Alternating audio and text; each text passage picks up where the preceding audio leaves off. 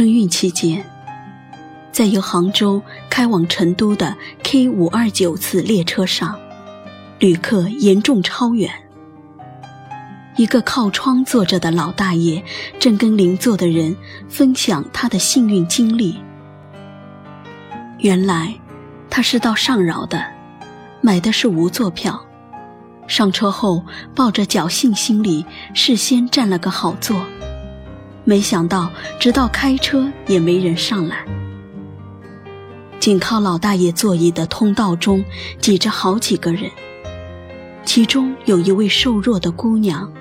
看上去不到二十岁的样子，被来往穿行的旅客挤得东倒西歪。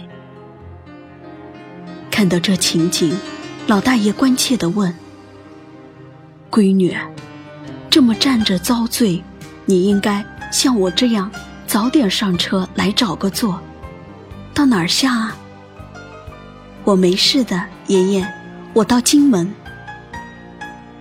那得明天下午才到呢，这么远，一直站着可怎么办啊？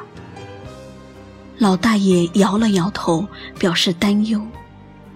过了一会儿，老大爷又转过脸，和蔼地说：“这样吧，闺女，等我下了之后，你就过来坐这里。”“嗯，好的，谢谢您啦。”姑娘甜甜的应了一声，满脸感激。过了一会儿，列车开始检票。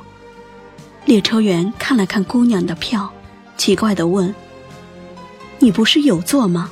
怎么不坐？”姑娘微笑着，悄悄向老大爷的方向努努嘴。七十多岁的老人家了，一直站着会吃不消的。你没跟他说，他不知道吗？怎么能说？知道了，他就该坐不踏实了。姑娘抿着嘴，眨了眨眼。列车员回头瞅了瞅睡着的老大爷，然后把票给了姑娘，小声说：“跟我去餐厅吧，我帮你找个座。”跟前的几个人都听到了，赞叹着给姑娘让出一条道。姑娘弯下腰，从座位下拿出了自己的拐杖。